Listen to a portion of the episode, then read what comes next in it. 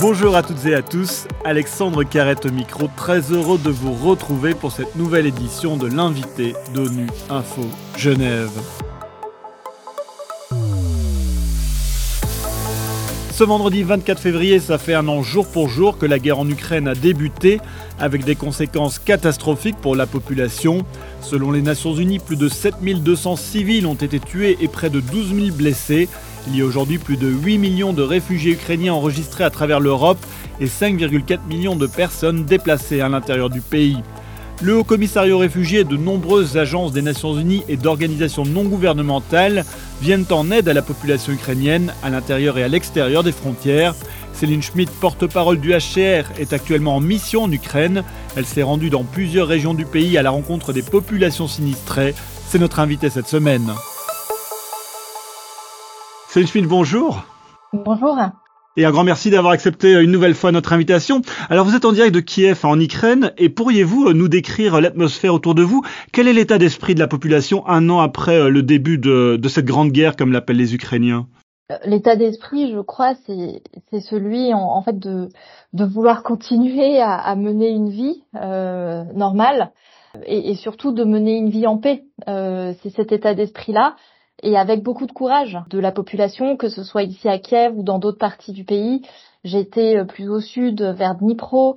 Euh, j'ai été aussi dans des dans les villes qui sont autour de Kiev. Et, c'est vraiment en fait quand on demande aux personnes, quand je demandais aux personnes quel est votre vœu en fait pour pour l'avenir, quel est maintenant le vœu le plus cher, c'est le vœu de la paix qui revient euh, et de pouvoir continuer continuer la, la vie. À Kiev, par exemple, il y a des personnes qui autour de Kiev qui rentrent chez elles.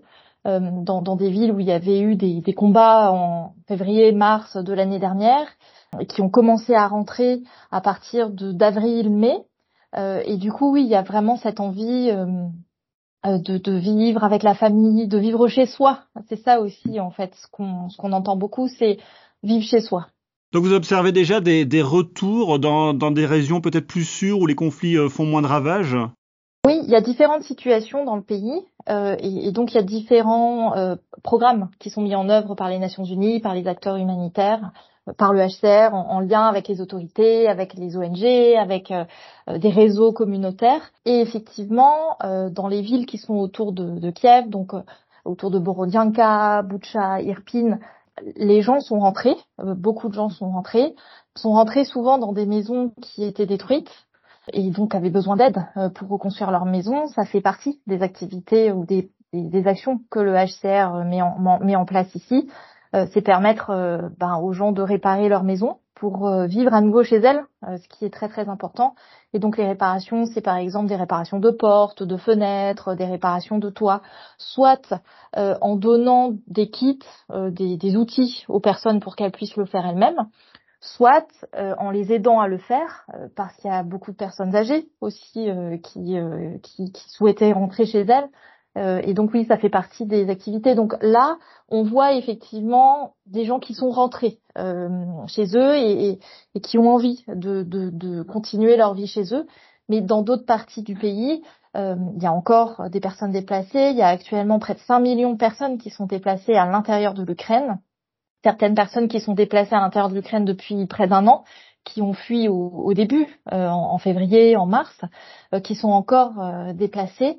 et puis il y a des personnes qui sont nouvellement déplacées, et notamment des, personnes qui quittent des villes qui sont proches de la ligne de front donc il y, a différentes situations dans, le pays et donc il y a différentes réponses euh, qui sont apportées par les humanitaires selon euh, les, situations. Alors ces personnes déplacées internes, elles se rendent dans leur famille, euh, de, chez des amis, comment ça se passe pour elles? Oui, il y, a, effectivement des personnes qui vont dormir chez des connaissances, chez, chez, des amis, surtout au début. Mais ensuite, il y a aussi une aide qui est apportée pour que ces personnes continuer euh, euh, à mener leur vie, à faire face aux besoins de, tous les jours. Euh, il y a aussi un appui qui est apporté à des centres, parfois des centres collectifs, pour permettre aux, personnes de vivre. Mais effectivement, oui, il y a un besoin d'aide pour ces personnes puisque ce déplacement en fait se prolonge.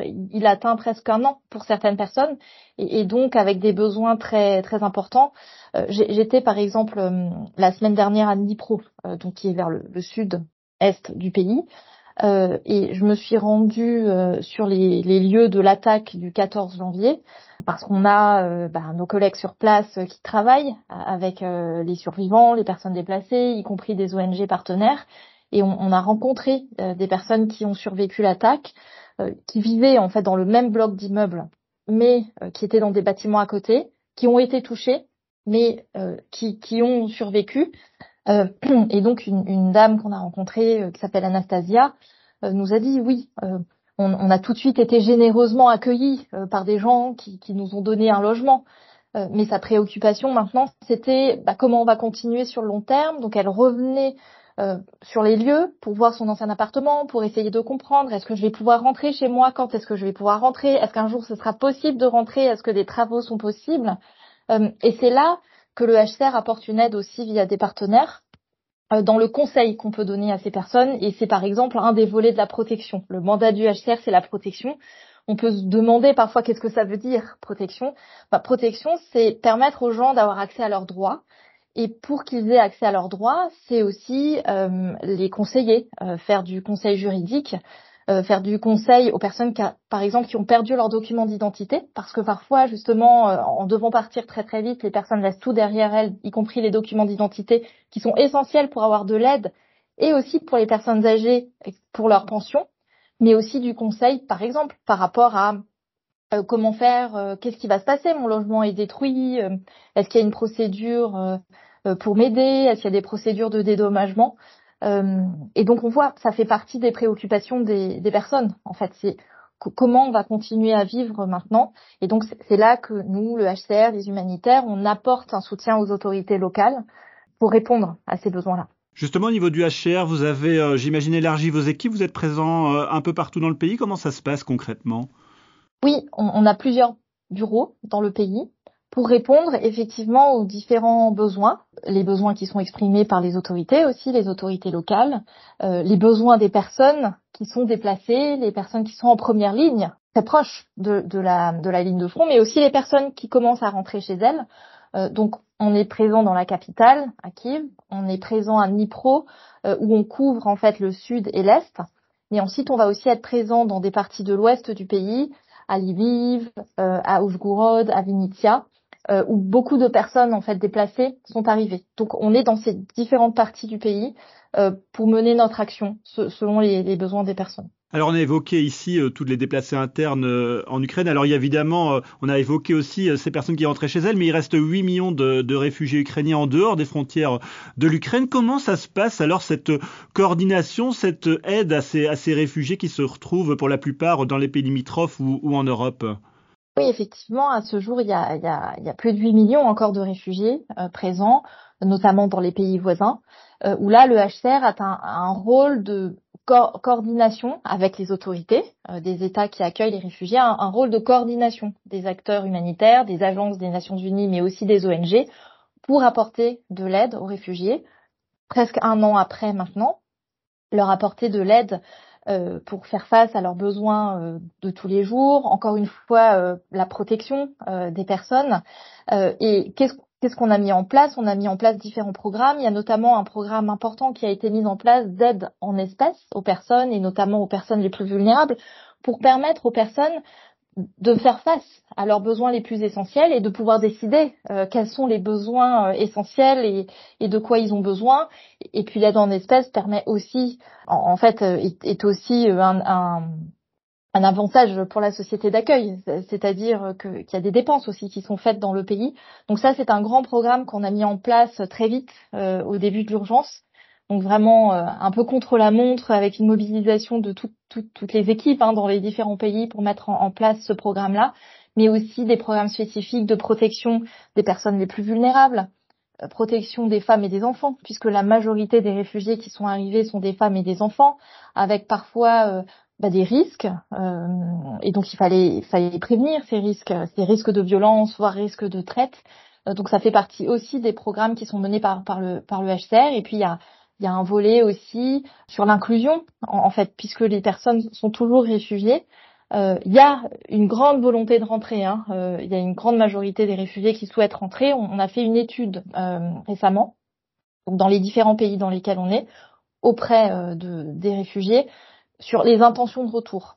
On voit en fait que 77% des réfugiés qui ont répondu à, cette enquête veulent rentrer, mais, mais 12% seulement veulent rentrer dans les trois prochains mois. Et donc les freins au retour sont principalement la sécurité, euh, donc c'est un des freins euh, principaux en fait, hein, la sécurité dans dans les zones euh, d'où viennent les réfugiés. Un autre frein, c'est l'hébergement, leur maison, donc les les destructions de, de maisons, l'accès aussi aux services essentiels, puisque là aussi il y a eu des, des, des attaques ciblées contre les infrastructures, que ce soit pour le chauffage, l'électricité. Donc ce sont des freins au retour. Euh, mais voilà, 77% des réfugiés disent qu'ils souhaitent euh, rentrer, mais que les conditions sont pas encore réunies pour qu'elles rentrent. Et on a fait la même étude d'ailleurs aussi en Ukraine, donc auprès des personnes déplacées en Ukraine, où là ce sont 79% des personnes déplacées internes, donc euh, 3900 euh, personnes qui ont été interrogées, donc 77% des personnes qui ont déclaré vouloir rentrer chez elles un jour, et là aussi 12% euh, qui souhaitent rentrer dans, dans les trois prochains mois avec les mêmes freins au retour. En premier lieu, la sécurité, mais aussi les maisons détruites. Alors Céline Schmitt, euh, un an après le, début de l'invasion en Ukraine et donc ce, flux de millions de réfugiés, euh, comment ça se passe l'accueil de ces réfugiés en Europe? Dans les médias, on, estimait, enfin on ressentait comme euh, quelque chose de positif, que les, gens étaient accueillis positivement. Est-ce que c'est toujours le cas un an après le, début du conflit? Oui, c'est ce que me disent mes collègues qui sont dans, les pays voisins. C'est ce qu'on voit en France aussi, où je suis normalement, où je travaille normalement. Il y a une solidarité. Il y a eu vraiment un énorme élan de générosité et on voit une solidarité qui continue. Et cette solidarité, elle est cruciale. Elle est cruciale aujourd'hui encore, un an après, euh, parce que les besoins ne diminuent pas. Euh, on, on, peut dire, euh, je pense, que les besoins augmentent en fait, parce que la durée de déplacement augmente. Les besoins sont extrêmement importants. Donc il faut que cette solidarité continue. Il faut que cette solidarité continue dans les pays d'accueil des réfugiés, parce que ils ont besoin d'être inclus, avoir accès au travail, que les enfants aillent à l'école. donc avoir un hébergement. Donc cette solidarité, elle est cruciale. Euh, certains pays euh, qui sont voisins euh, de l'Ukraine accueillent de nombreux réfugiés. Je, pense à la, Moldavie, où on a rencontré dernièrement la, la, représentante du HCR en Moldavie qui était venue nous voir à Paris et qui plaidait vraiment pour cette solidarité continue, en disant que la Moldavie est un petit pays, mais avec un grand cœur, et que du coup, il faut soutenir cette solidarité. Mais il faut aussi que cette solidarité continue envers les personnes qui sont déplacées au sein de l'Ukraine. Et on voit en, fait euh, euh, ici, on sent euh, le réconfort que cette solidarité peut apporter aussi, et c'est extrêmement important dans une dans une situation comme la situation en Ukraine actuellement, où je vous le disais, j'ai vu énormément de courage, euh, énormément de, euh, de, de, de, volonté d'aider aussi hein, de, de, la part d'Ukrainiens, euh, y compris certains membres du HCR, certains personnels du HCR sont des personnes qui sont déplacées elles-mêmes parce qu'elles étaient dans nos bureaux à Luhansk, à, Donetsk, et, et qu'elles sont elles-mêmes déplacées maintenant et que ce qu'elles veulent au-dessus de tout, euh, c'est aider. Donc il y a vraiment ce courage, cette force et euh, il y, a ce besoin de solidarité en fait pour les encourager. Et on voit aussi en, fait euh, l'importance de cette solidarité, par exemple quand on organise des convois humanitaires. Donc le HCR, avec d'autres acteurs, euh, d'autres agences des Nations Unies, participe à des convois humanitaires vers des villes qui sont proches de la ligne de front, parfois à moins, moins de 20 kilomètres de la ligne de front, pour apporter une aide essentielle aux personnes qui n'ont pas souhaité quitter leur ville, qui veulent rester chez elles, mais qui ont, des besoins euh, vitaux pour, euh, pour continuer à vivre. Euh, et donc, on, on amène de l'aide essentielle par ces convois, des couvertures thermiques, des radiateurs pour du chauffage, des lampes solaires, donc vraiment des, oui, de l'aide essentielle qui est importante. Mais ce qu'on entend aussi des personnes lorsque les convois arrivent, c'est dire vous pensez à nous, vous, êtes là pour nous. Et, donc, ce réconfort moral de voir euh, qu'il y a une solidarité, qu'il y a une aide, euh, qu'il y a un soutien est extrêmement important aussi. Dernière question, euh, Céline Schmitt. J'imagine que c'est très compliqué de, prédire l'évolution du conflit, hein, mais vous attendez-vous à de nouveaux mouvements de population où la situation semble plus ou moins stabilisée À l'est, les habitants de certains villages vivent sous des bombardements quotidiens. donc les, villes qui sont proches de la ligne de front. Et c'est ce que nous disent les personnes euh, lorsqu'on les rencontre euh, dans le cadre des convois humanitaires ou lorsqu'elles sont évacuées euh, de leur ville. et j'en ai rencontré à Dnipro des personnes qui vivent quotidiennement sous les bombardements et à un moment donné d'ailleurs décident de partir parce qu'elles se rendent compte qu'elles n'ont plus d'autre choix et qu'il faut partir en laissant très souvent tout, tout derrière elles. Donc il y a encore des personnes qui, qui sont déplacées. Euh, on, le HCR, on, a des plans qu'on appelle des plans de contingence, donc euh, être prêt s'il y a de nouveaux mouvements de population euh, pour pouvoir euh, pour pouvoir les aider. Et je voudrais parler d'une vieille dame que j'ai rencontrée justement à Dnipro, qui a qui avait 89 ans, s'appelle Tamara, qui vivait à Chassiviar, qui est un, un village en fait dans, dans le sud, très proche de la ligne de front qui, qui a vécu en fait euh, dans, dans, cette ville euh, lors de la Seconde Guerre mondiale, qui n'a pas quitté, euh, qui m'a raconté que ses parents sont enterrés dans cette ville, qui voulait continuer à vivre sur place, mais qui a maintenant, il y a dix jours, a voulu partir, a, a eu cette opportunité en, fait d'être évacuée, de pouvoir partir, et donc pour la première fois à 89 ans est déplacée en ayant laissé tout derrière elle, y compris des documents d'identité avec toutes les difficultés que ça peut apporter, y compris pour l'accès à la pension. Euh, donc c'est pour dire que euh, il, y a, il y a effectivement différentes situations dans le pays. On a parlé des retours dans certaines zones, mais notre, une de nos priorités euh, actuellement, c'est d'aider les personnes qui sont euh, dans ces zones aussi, proches de la ligne de front, vraiment leur apporter une aide euh, essentielle, et les personnes euh, qui se déplacent et qui se retrouvent dans d'autres endroits comme à Nipro et, les aider justement à, à rétablir des documents d'identité, à avoir accès à un logement. Donc la dame vivait dans, elle avait eu un, accès à un centre collectif, avoir des biens essentiels. Et oui, ça fait vraiment partie d'une de nos priorités de, de réponse. Céline Schmitt, un grand merci d'avoir accepté de répondre à mes questions et d'avoir témoigné sur la situation euh, en direct euh, de Kiev en Ukraine. Je rappelle que vous êtes porte-parole au HCR, le Haut Commissariat aux réfugiés. Et c'est la fin de cette édition. À la réalisation, il y avait Serjan Slavkovic, Adrien Messin-Carrard à la préparation. L'actualité des Nations Unies continue sur notre site web ungeneva.org et sur le compte Twitter en français ONU Genève. À très bientôt.